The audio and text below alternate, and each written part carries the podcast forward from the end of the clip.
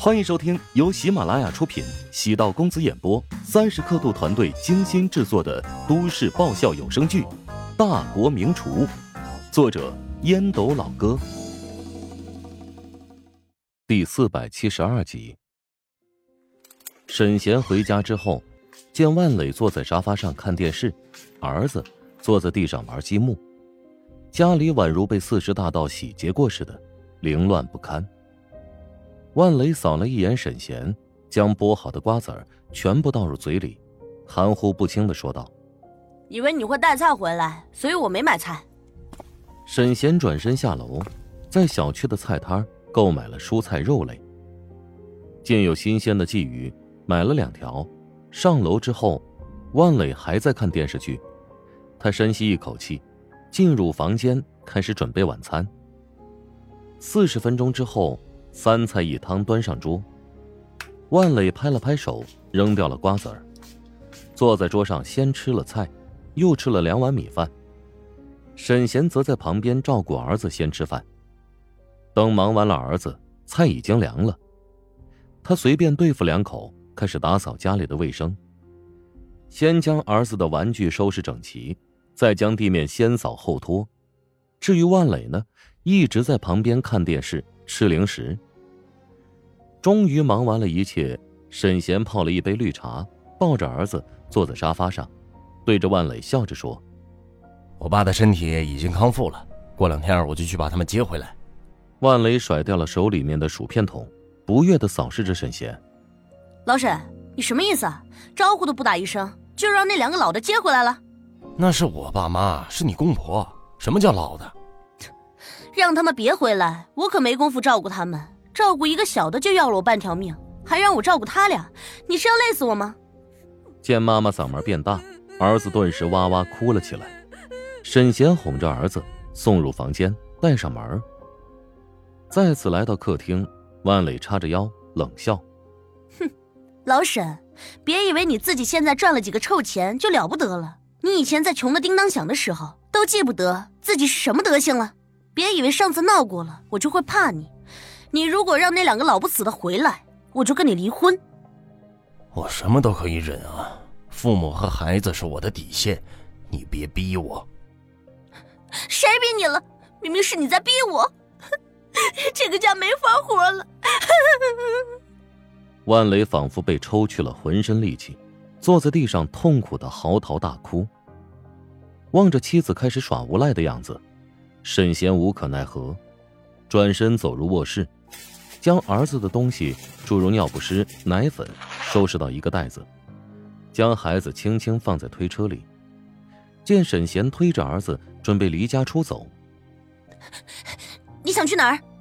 万磊瞬间从地上爬了起来，拦住沈贤的去路。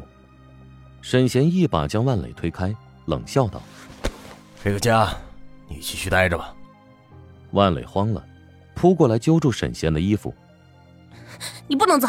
你是不是要找那个狐狸精？我不允许你去！神经病！沈贤将万磊给推开，头也不回的朝电梯走去。万磊在身后歇斯底里的咆哮道：“滚吧！走了以后就休想再进这个家！”将儿子推到小区路口，沈贤到小卖部拿了一包烟。他不会抽烟，刚吸了一口就被呛得咳嗽不已，泪水都被咳出来了。不远处，儿子坐在推车内，似乎哭了起来。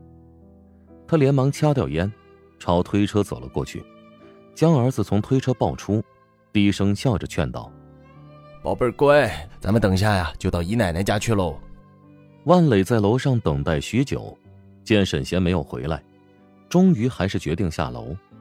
正好看见沈贤将推车折叠放到后备箱，抱着儿子坐入出租车的后排。寒风阵阵，自己只穿了一件单薄的睡衣。自从上次闹了一场之后，沈贤已经有一个多月没有碰自己了。当夫妻之间没有了感情，只剩下孩子作为联系纽带，早已是名存实亡。在万磊的眼中，沈贤就是一个王八蛋，有了几个臭钱，嫌弃糟糠之妻。他显然没有换位思考。沈贤可以忍受委屈，但不能让孩子和父母接受同样的待遇。万磊返回客厅，拨通弟弟万华的电话号码。万磊不悦道：“你想要搬过来住的计划泡汤了。你难道没按照我的意思来做吗？每天将家务活全部交给他来做，如果他忍不了，你就趁机提出将爸妈接过去住，而我呢，就顺其自然的搬过去了。你姐夫的性格，难道你还不知道吗？你以为他跟你一样吗？坐吃山空，想发财，懒得跟被抽了筋儿似的。”那你就继续软磨硬泡呗。我公婆要回来了，还怎么软磨硬泡？啊！错过了最佳时机啊！哼，就算你们没法搬过来住，我也不可能让那两个老不死的回来。姐，这个事情只能智取，不能硬来啊！我就应来了。他带着宝贝儿离家出走，我倒是要看看他能扛多久。姐，哎呀，你自己看着办吧。将手机扔到一边，万华用胳膊当枕头躺在床上，还在为那辆新车被迫送回去耿耿于怀。如果能和姐姐、姐夫住在一起，以两大家子要出行为理由，就可以说服沈贤买车，而且两家并成一家，平时家里的日常开销肯定是由姐姐来承担，再将父母的房子出租，一个月的收入起码能增加三四千。不仅可以减少开支，还能增加收入，一箭双雕的好计。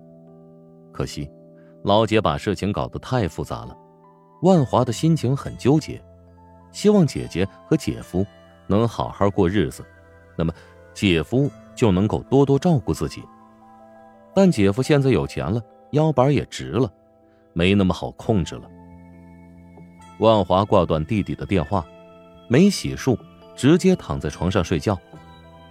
最近一段时间，每天带小孩，他觉得特别疲惫。今天儿子被带走，也有机会好好休息一番。至于沈贤回不回来，万磊并没有太过在意。等过两天，万磊找沈贤说几句好话，矛盾就解开了。公婆肯定不能就这么接回来，两代人的生活习惯差异很大。他平时买点东西。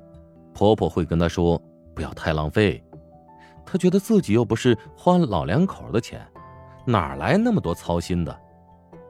至于带小孩，更是不讲究了，无论什么东西都朝孩子嘴里塞，而且还不讲卫生。沈贤来到小区楼下，姨妈早已等候多时，身边站着老表和表嫂。姨妈从沈贤的怀中接过儿子。沈贤从后备箱取出东西，让宝宝呢陪你住两天，然后等我把事情安顿下来，我再来接他。本集播讲完毕，感谢您的收听。如果喜欢本书，请订阅并关注主播。喜马拉雅铁三角将为你带来更多精彩内容。